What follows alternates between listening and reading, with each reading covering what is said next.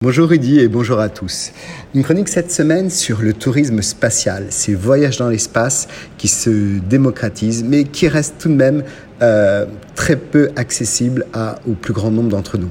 Il fallait s'y attendre. Après les lancements en juillet dernier réalisés par Virgin et Blue Origin, le tourisme spatial est entré de plein pied dans la communication grand public.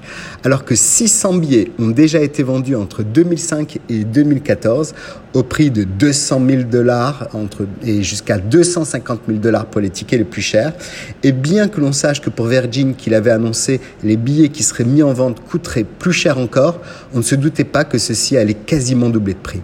Une nouvelle liste d'attente sera bientôt ouverte et disponible sur le site de l'entreprise. Les prix pour ces offres démarreront à 450 000 dollars par siège. Blue Origin n'a pas annoncé de prix, mais une place à bord du premier vol habité a été vendue aux enchères pour 28 millions de dollars.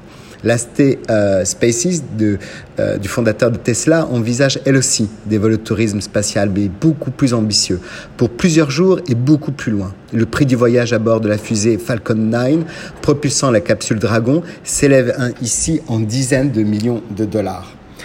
Des millions d'enfants et d'adultes rêvent de voyages spatiaux. L'Agence spatiale européenne vient de recevoir plus de 22 000 candidatures dans le cadre de sa campagne de recrutement d'astronautes. La demande est forte, c'est un rêve d'enfant. Mais jusqu'à présent, il n'y avait ni les taxis ni les hôtels, mais la donne est en train de changer. C'est le cas également de l'entreprise Orbital Assembly Corporation, qui a dévoilé il y a quelques semaines les premières images de son hôtel de luxe dans l'espace. Un projet incroyable prévu pour 2027. La Russie envisage la création d'un loft de l'espace, rien que ça, arrimé à sa future et très nationale station Ross, déjà en construction. Elle envisage une fréquentation annuelle de 50 000 touristes et ça serait possible dès 2030. Il n'y a pas que euh, des voies faciles. Il y a également quelques obstacles sur la route de ce tourisme spatial. Effectivement, d'abord la question de la sécurité. Un accident mortel retarderait l'élan de plusieurs années.